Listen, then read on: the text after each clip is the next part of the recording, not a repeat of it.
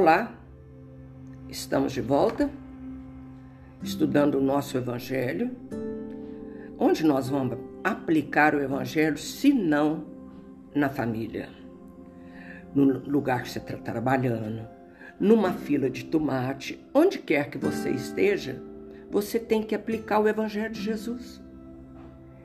E hoje, eu ouvindo uma amiga pedir nós vamos voltar a um tema. Esse tema é sempre atual, vai e volta, vai e volta, que é família. Família. Porque é lá que desata os nós. É na família. E quando a gente escuta aquela parábola do filho pródigo, lembra? Nós vamos tocar nesse assunto. São duas situações da humanidade duas situações da humanidade, não como filho único, um filho, não. É a humanidade que a gente define como um filho pródigo e o outro, o filho que ficou, o egoísta, lembra? Que é o filho censor. Mas então é na família que a gente vai desatar esses nós complicados, que a gente deixou ao relento um filho, desistiu, essas coisas todas. E a doutrina vem nos ensinar, através do nosso evangelho, que existe o parentesco corporal e existe o parentesco espiritual. Porque os laços de sangue não estabelece necessariamente os laços entre o espírito. A consanguinidade não quer dizer que a gente tem laço com esse espírito. A gente tem é dívidas. O passado joga ele na, na nossa vida em matéria de família. Então, os laços de sangue não estabelecem necessariamente os laços entre os espíritos. O corpo procede do corpo, mas o espírito não procede do espírito. Porque o espírito existia antes da formação do corpo. Não foi o pai quem o criou, o espírito do filho. Ele não fez senão fornecer-lhe um envoltório corporal, mas deve ajudar o seu desenvolvimento intelectual e moral para fazer progredir. Olha que espetáculo! Caiu na malha, é peixe, é filho, tem que ajudá-lo no desenvolvimento intelectual e moral. Isso é muito importante. Aqui nós vamos achar de novo no Pensamento e Vida a família consanguínea entre os homens pode ser apreciada como centro essencial do nosso reflexo. O que, que é meu, é meu reflexo? É minha sombra? Não, reflexo no espelho. Então, o que, que é reflexo? Sombra que você... Então, então, o meu reflexo no espelho. Vou ler de novo. A família consanguínea entre os homens pode ser apreciada como centro essencial de nosso reflexo. Eu me reflito no espelho é meu retrato. Reflexos agradáveis ou desagradáveis que o pretérito nos devolve. Olha aí. Olha bem. Então, o pretérito nos devolve. É na família que desata os nós por isso. O pretérito, o passado, está no presente. Aqui ele diz o seguinte: comentamos a, no comentamos a nossa posição no campo da luta vulgar, a luta comum, a luta do dia a dia. Cada criatura está provisoriamente ajustada ao rei de ação que é capaz de desenvolver, ou mais claramente, cada um de nós, apenas pouco a pouco, ultrapassará os horizontes a que já estenda os reflexos que lhe digam respeito.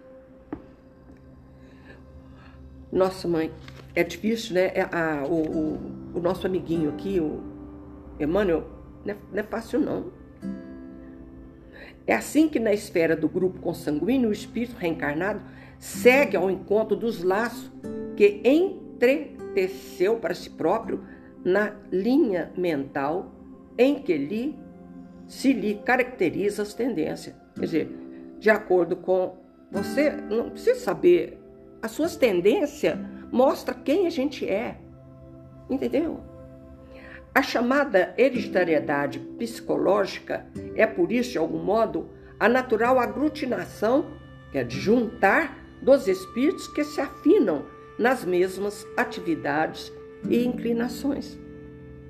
Quer dizer, nós estamos juntos por afinidade ou porque o pretérito nos devolveu o mal-estar que a gente já fez.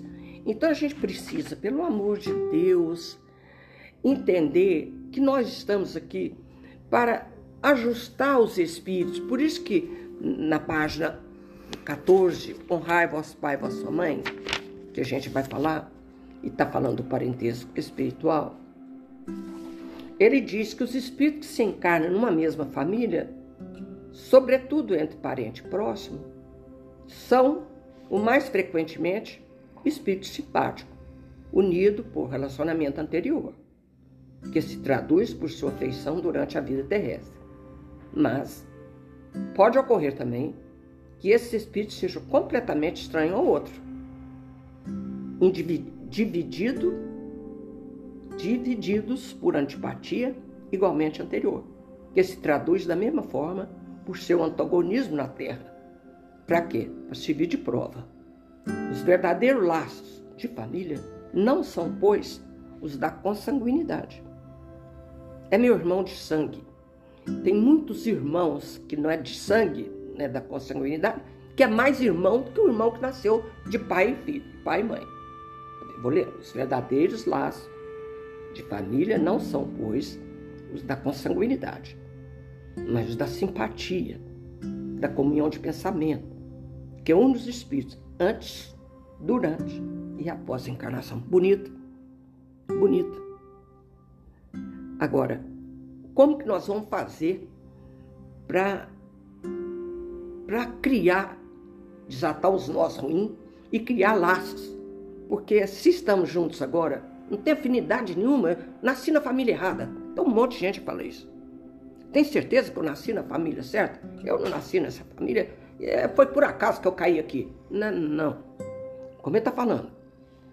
Pode ser que não tenha nada a ver com a família, mas isso é prova, serve de prova. Porque os verdadeiros laços não são da consanguinidade, mas da simpatia, da comunhão de pensamento, que une os espíritos, antes, durante e após a encarnação. De onde se segue que dois seres nascidos, ó, acabei de falar, de pais diferentes, pode ser mais irmão pelo espírito que se fosse pelo sangue. Pode assim se atrair, se procurar, dar-se bem juntos, enquanto que dois irmãos consanguíneos pode repelir, como a gente vê todo dia. Problema moral que só o Espiritismo podia resolver pela, mu, pela pluralidade das existências. Mas não é um espetáculo? Não é um espetáculo? Eu queria, eu queria lembrar nós sobre a parábola do filho pródigo. Lembra? Eu vou ler o texto de Jesus que é importante. Levantando foi para o seu pai, e quando ainda estava longe, o pai chegou a vê-lo e moveu-se de íntima compaixão, e correndo, lançou-se-lhe ao pescoço e o beijou. É o filho que volta. É o filho que volta. Então, o pai, quando viu o filho chegando, você conhece a história, você me dá o dinheiro, eu quero a minha parte da herança, vou sair no mundo. Eu quero viver a minha vida. E ele então deu. Mas acontece que lá na vida que ele resolveu viver, as coisas ficaram difíceis e ele perdeu tudo que ele tinha, foi trabalhar na criação de porcos e ele começou a comer até sobra de comida de porco e lembrou do pai. E, e lembrou e falou assim: oh, Mas eu acho que eu vou voltar para trás, lá na casa do meu pai, até os porcos são mais bem tratados que esses aqui. Eu vou é voltar para trás.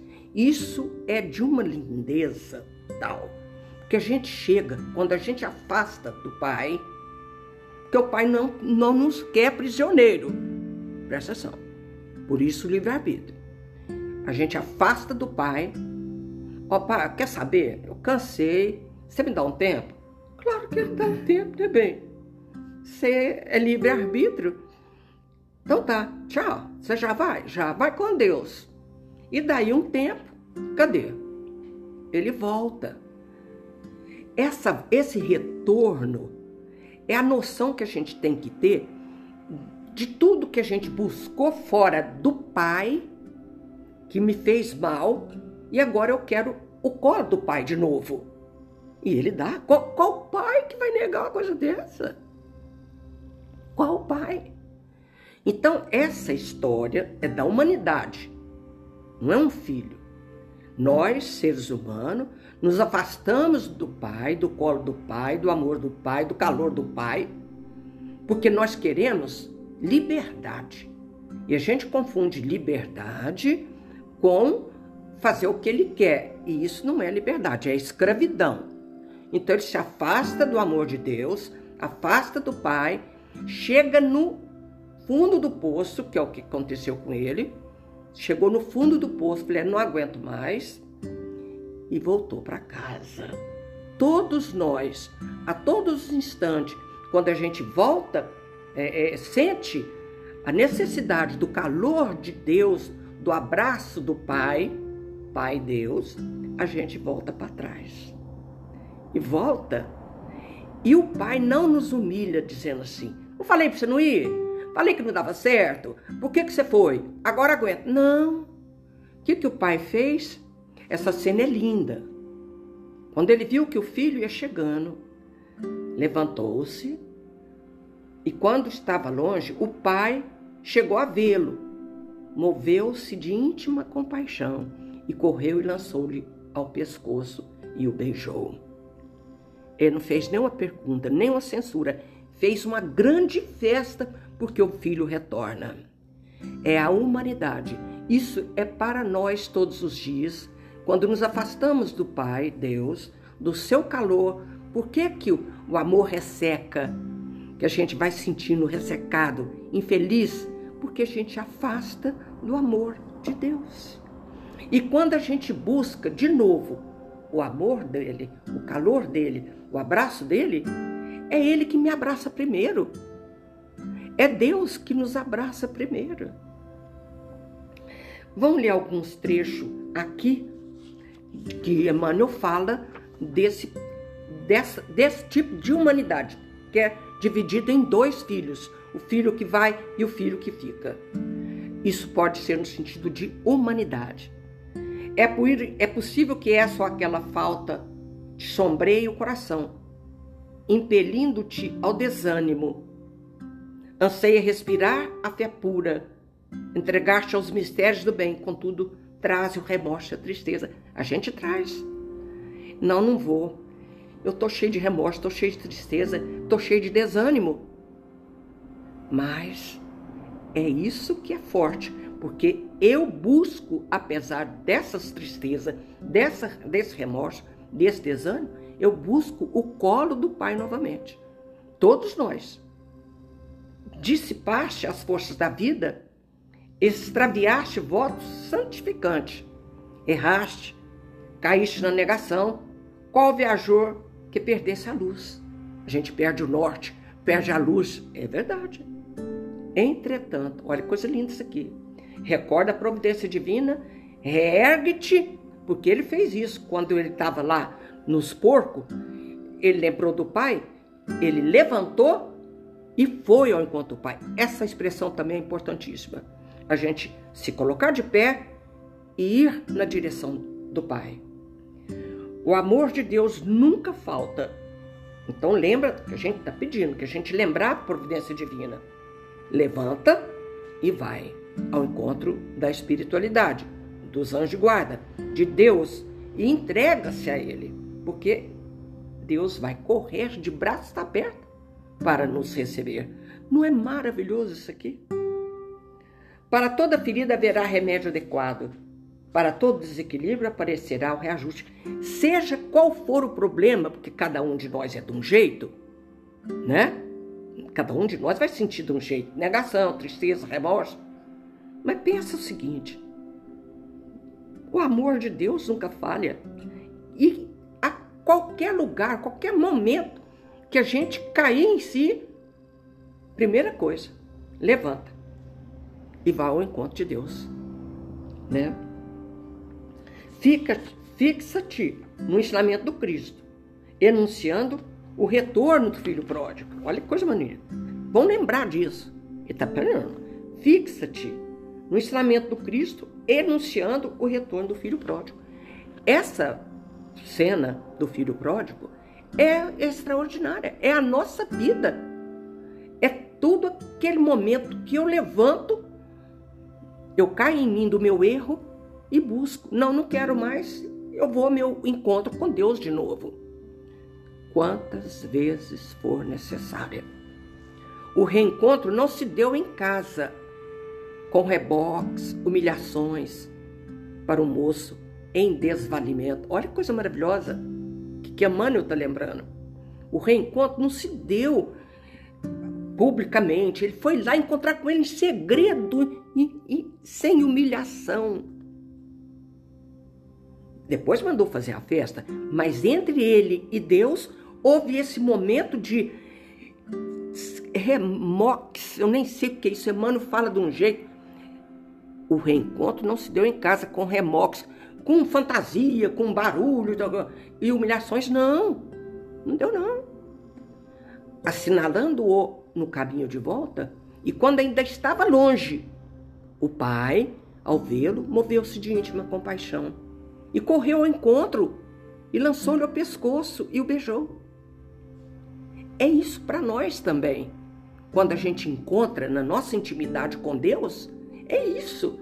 Não tem humilhação. Você olha dentro dos olhos de Jesus e ele aceita a gente. Que essa parábola é um ensinamento maravilhoso da humanidade inteira que retorna ao Pai. O pai não esperou que o filho se penitenciasse, não exigiu excusa, não solicitou justificativa, nem impôs condições de qualquer natureza para estender-lhe os braços. Apenas aguardou que o filho se levantasse e lhe desejasse o calor do coração. Que coisa bárbara! Essa é um lado da humanidade que foge de Deus e volta para Deus, porque ele sente necessidade de novo do calor do coração de Deus. É um lado da humanidade. O outro filho que ficou, que é, é intitulado aqui o filho censor, onde ele conversa assim. Mas, respondendo, lhe disse ao pai: Eis que te sirvo há tantos anos, sem nunca transgredir teu mandamento, e nunca me deste um cabrito para alegrar-me com os meus amigos. Escreveu Jesus. Presta bem atenção. É um filho que cobra. Eu que te sirvo a vida inteira sou um escravo seu. Olha, olha, não transgrido as suas leis. Ele é o bonzinho que está sempre colocando. Tá vendo? Presta atenção, isso, isso é importante. Eu que te sirvo, eu que não transgrido, eu, sabe? Cadê? Nunca me deixe um cabrito. E eu quero então dizer que nós, humanidade, a humanidade egoísta, está sempre cobrando de Deus aquilo que Deus, que você acha que Deus tem que te dar. Presta atenção nessa fala aqui. Eis que te sirva tantos anos. E você nunca me deu nada. Nós conversamos aqui com Deus. Você já barganhou com Deus? Eu vou começar a, a, a fazer uma troca com Deus. Já, já viu isso? Eu começar a estudar, frequentar, fazer isso, fazer aquilo. Se se você me der isso, a gente troca, é barganha com Deus. E ele está falando, é outro lado da humanidade. Olha aqui, eu te sirvo, eu te obedeço, e você nunca me dá nada. A gente fala isso para Deus. Com Deus, né? Na parábola do filho pródigo, não encontramos somente o irmão que volta experiente e arrependido porque o erro traz experiência, essa é palavra que é importante. Ele volta experiente, ele volta arrependido. Porque você ficar parado, você lembra das moedas dos talentos? Aquele que enterrou o talento? Ele enterrou a vida dele lá, não fez nada, não progrediu, não, né? Então presta bem atenção. O fato de errar me traz experiência. Isso é fantástico, gente. Olha ali o, filho pródigo, o filho que saiu. Ele passou por experiências horríveis. É claro que ele, enquanto tinha dinheiro, ele foi feliz, bebeu, se prostituiu, aquela coisa toda. Mas depois faltou o dinheiro. Ele foi trabalhar. Então ele volta experiente e arrependido ao convívio do pai. Nela surge também o irmão correto, mas egoísta, remoendo censura e reclamação. Olha, presta atenção o que, Emmanuel está falando. É, é o outro lado da humanidade. É a humanidade que reclama, a humanidade egoísta, só que é para ela, sabe? Esse lado da, da humanidade. Ela, ela não, não sai para fazer experiência, não. Ela fica quieta dentro do eu dela, do egoísmo dela, e só tem que reclamar, só tem que censurar, só remoendo, remoendo, remoendo. Porque meu vizinho tem e eu não tenho, porque isso, que sabe aquelas coisas horrorosas? É, é outro lado da humanidade. Que eu defini isso aqui como dois tipos de humanidade. humanidade que sai, busca experiência, rói o remorso e ele volta. O outro não, ele fica. Mas você sabe cobrar. Ele só sabe ser egoísta, censurar e reclamar. Sabe aquele que não faz nada e só sabe reclamar? É um lado da humanidade. Ele observa alegria paternal abraçando o irmão recuperado. Entretanto, reprova e confronta. Essa palavra é forte. Confronta. Ele confronta o pai. Como é que é possível você fazer uma coisa dessa com aquele cara que foi embora? Gastou todo o seu dinheiro. Tá vendo? Tá confrontando. Como é que você. Porque Deus não é Deus. Então ele, ele ama igualmente o que vai e o que fica. Igualzinho, igualzinho. Só que esse, esse lado da humanidade que fica e que só reclama e que só confronta, extremamente egoísta, extremamente. Então ele observa a alegria do pai e recuperado, entretanto reprova, confronta, procede como quem lastima o dever cumprido. Haja afeição de um homem que des desestima, olha essa palavra, desestima a própria nobreza. Que espetáculo, hein? Ele não vê a nobreza do pai. Ele não tem estima pela nobreza do pai, pela grandeza do pai, de ter compaixão pelo irmão que saiu. Presta atenção a coisa dessa, gente. Fala sério. Somos nós, egoístas. Ele, ele não vê a nobreza do pai, não vê, não vê a nobreza na atitude paterna. É fiel ao serviço do pai. Contudo, critica-lhe os gestos. Trabalha com ele. No entanto, anseia escravizá-lo aos próprios caprichos. Gente, Emmanuel não é brincadeira, não. Olha o que, que nós estamos lendo. Olha o que, que nós estamos lendo. É a humanidade. Ah, sou fiel a Deus. É muito fiel a Deus, não é? Mas a gente só sabe criticar os gestos de Deus. A gente só sabe é, escravizá-lo aos nossos próprios caprichos. Como se ele fosse só meu pai. Só eu, eu, eu. É a humanidade extremamente egoísta. Esse trecho é bonito, hein? Ele é fiel ao pai. E adianta a fidelidade dele? Ele não é feliz para começar. Ele é um azedo. Ele não é feliz. Ele critica e não vê a grandeza da compaixão do pai. Que isso aí eu vou te falar. Isso aí é, é uma coisa, né? Trabalha com ele, no entanto, anseia escravizá-lo aos próprios caprichos. Atende-lhe aos interesses, vigiando-lhe o pão e a prata. Eu trabalho para você, mas estou te vigiando. Estou te vigiando onde você coloca o dinheiro, onde você coloca o pão. Isso que está falando aqui. Nós, esse lado da humanidade egoísta, que só sabe reclamar. Ele guarda a lealdade, mergulhando na ideia de evidência e de herança. Por isso que está lá. Ele está vigiando a herança do pai.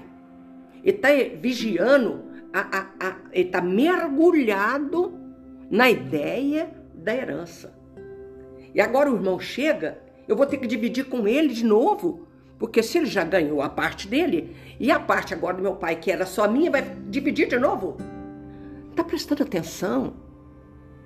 Como que a humanidade é desse jeito? Mesmo quando a gente fala de pai, pai biológico, né? Que um pai faz com para um filho tem que fazer para o outro, que as coisas, as coisas horrorosas que tem em todo lugar, toda família. Olha que coisa maravilhosa isso aqui. Se o coração paterno demonstra grandeza de sentimento, explode em ciúme e queixa se perdoa e auxilia, interpõe o merecimento de que se julga detentor, tentando limitar-lhe a bondade. Já imaginou isso? Eu posso limitar a bondade de Deus? Hum?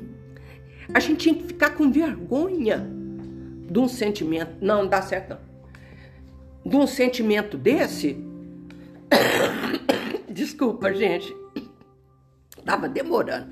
Eu tô meio resfriado hoje, você já deve percebido. Presta atenção. Ah, presta atenção, que, que fantástico isso aqui. Se o coração paterno demonstra grandeza de sentimento, ele explode em ciúme e queijo.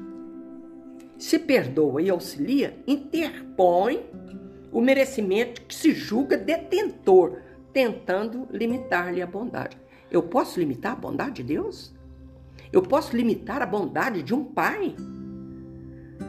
A minha avó dizia que o filho que, mais dá trabalho é aquele que mais que, mais, que ela mais reza para ele, é o que mais dá trabalho. É, coitadinho. Que tá sempre dando trabalho, desajuizada. Eu tinha um, ela tinha um, um filho, tadinho. Ela esperava o, o, o meu avô dormir ia lá pé por pé, pé por pé, tirar uns trocados da carteira dele para dar para esse filho. Pelo muro, escondido, não podia entrar de casa. Sabe aquelas coisas que tem toda a família?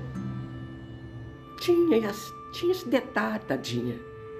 Mas como ela é mãe, né? Ela via bondade no filho dela. Meu filho é, é desajuizado, tadinho. Mas ele tem um coração bom. Qual mãe nunca falou isso? Mas esse camarada aqui, apesar de ser trabalhador, ele era de coração ruim. Tá entendendo? Esse lado nosso, horroroso, perde num misto de crueldade e carinho, sombra e luz. Ele era isso. Ele era mal. Ele era mal. Por ele, expulsava o irmão lá na porteira. Ele não tinha carinho, não. Ele era sombra e luz mesmo. E a humanidade. É nós, um lado nosso. Aquela humanidade que vai e volta, e aquela humanidade que fica, acha que está fazendo bonito, ir na igreja todo dia, todo dia, fazendo tudo bonitinho, tudo bonitinho. A hora que precisa de um gesto de compaixão, não tem. Olha que bonito isso, hein, gente? Então ele era um misto de sombra e luz, ele, ou nós, a, a humanidade. Justo e injusto, terno e agressivo, companheiro e censor. Nós, a humanidade, nossa sombra e luz é justo e injusto, ora agressivo, ora terno, companheiro e ascensor. A humanidade, estou falando como humanidade. Deseja o Pai somente para si? a fazenda e o direito, o equilíbrio e a tranquilidade somente para ele. Como que ele não é o egoísta? Se ele é, é claro como água o que nós, Emmanuel, está nos passando, né? Está nos transmutando. No caminho da fé, analisa igualmente a tua atitude. Agora, agora voltou para a gente. Tá vendo? Pois agora para nossa situação. Nós estamos falando em matéria de humanidade. Vamos analisar essa situação se não é assim que a gente é. Que as coisas só pra gente, a fazenda só, o direito, equilíbrio, tranquilidade, só pra mim. E eu vou na igreja todo dia, faço tudo direitinho, mas eu não tenho compaixão. Não adianta. Então ele está pedindo para a gente analisar isso no caminho da fé. Se sente ligado à esfera superior por seus atos e diretrizes, palavras e pensamento, não te encarceres na vaidade de ser bom. Ah, meu Deus, é o que ele era. Ele achava que ele era o bambambam, bam, bam, porque ele ficava trabalhando de sol a sol lá com o pai dele. Ele é que era o bom dos pés rachados, das mãos rachadas, tirar leite. Ele era o bom. Não era, não. Vamos ler de novo? Vamos ler de novo. Se, se sente ligado à esfera superior por seus atos e diretrizes, palavras e pensamento, não te encarcere na prisão da vaidade de ser bom. Não te esqueça, em circunstância alguma, de que Deus é Pai de todos. Se te ajudou para estares com Ele, é para que esteja com Ele ajudando aos outros. Simples assim.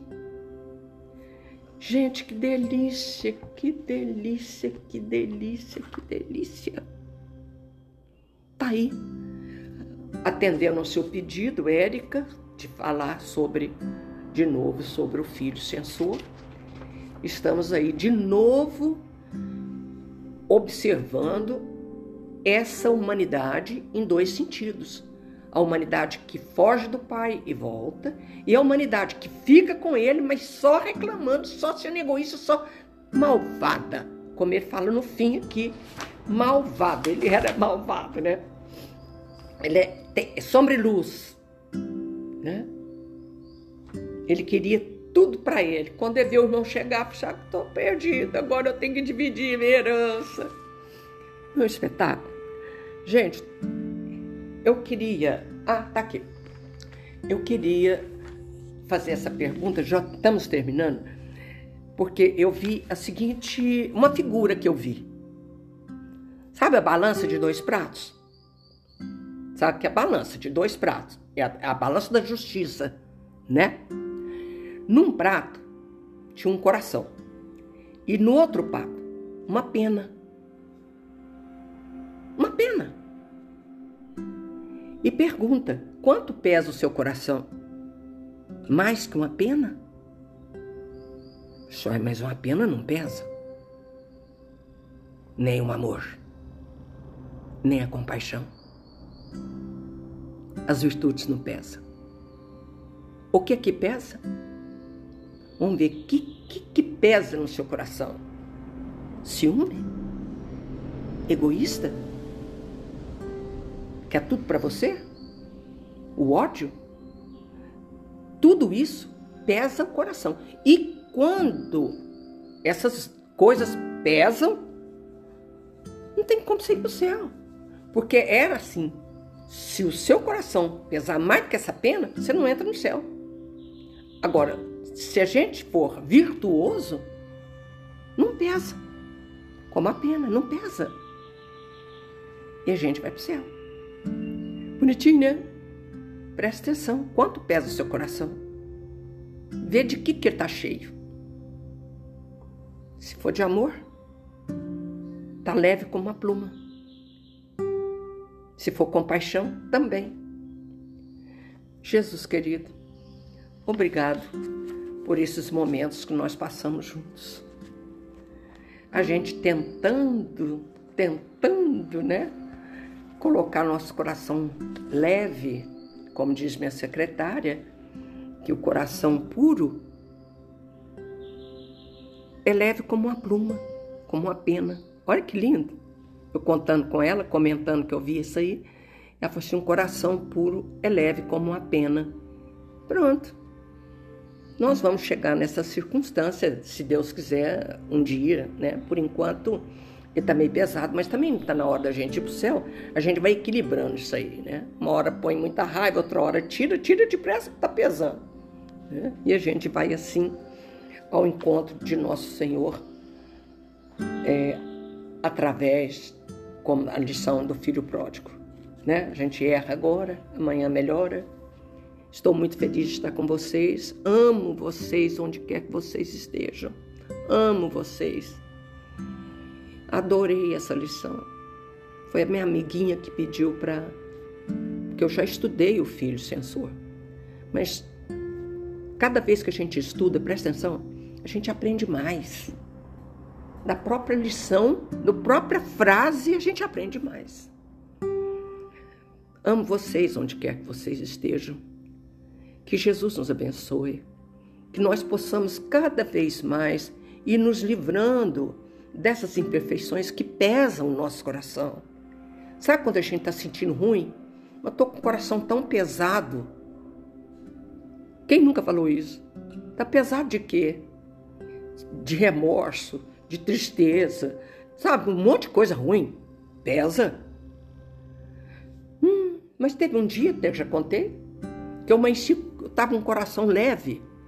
Delícia, eu estava sentindo tão bem, parecia que tinha uma, uma pluma dentro do meu peito e não um coração. Entendeu? Tem hora que é assim mesmo. Eu voltando da, do sonho, do, do, do, acordei sentindo esse bem-estar, né? É porque a gente está com os nossos amigos espirituais e nos dá uma leveza. Eu adoro essa palavra, gente. Leveza. Nós precisamos de viver a vida com mais leveza, né? E assim a gente agradece a Deus e a Jesus esses momentos, que eu amo estar com vocês, gente, onde quer que vocês estejam. Quando fala aqui o Rogério lendo, fala que está lá longe, no país, não sei o quê, aí que me dá uma emoção tão grande que eu fico até com medo de tropeçar nas palavras, de saber que vocês estão tão longe e tão pertinho, através do amor. Amei, gente, amei estar com vocês. Que Jesus, no seu infinito amor, nos envolva, hoje e sempre. Ave Maria, cheia de graças, Senhor é convosco. Bendita sois vós entre as mulheres. Bendito é o fruto do vosso ventre, Jesus. Santa Maria, Mãe de Jesus, rogai por nós, pecadores, agora e na hora de nossa morte. Amém. Estão lembrando da água fluidificada, gente? Nós estamos precisando desse remédio mais do que tudo nesse mundo. Fiquem com Deus. Amo vocês onde quer que vocês estejam.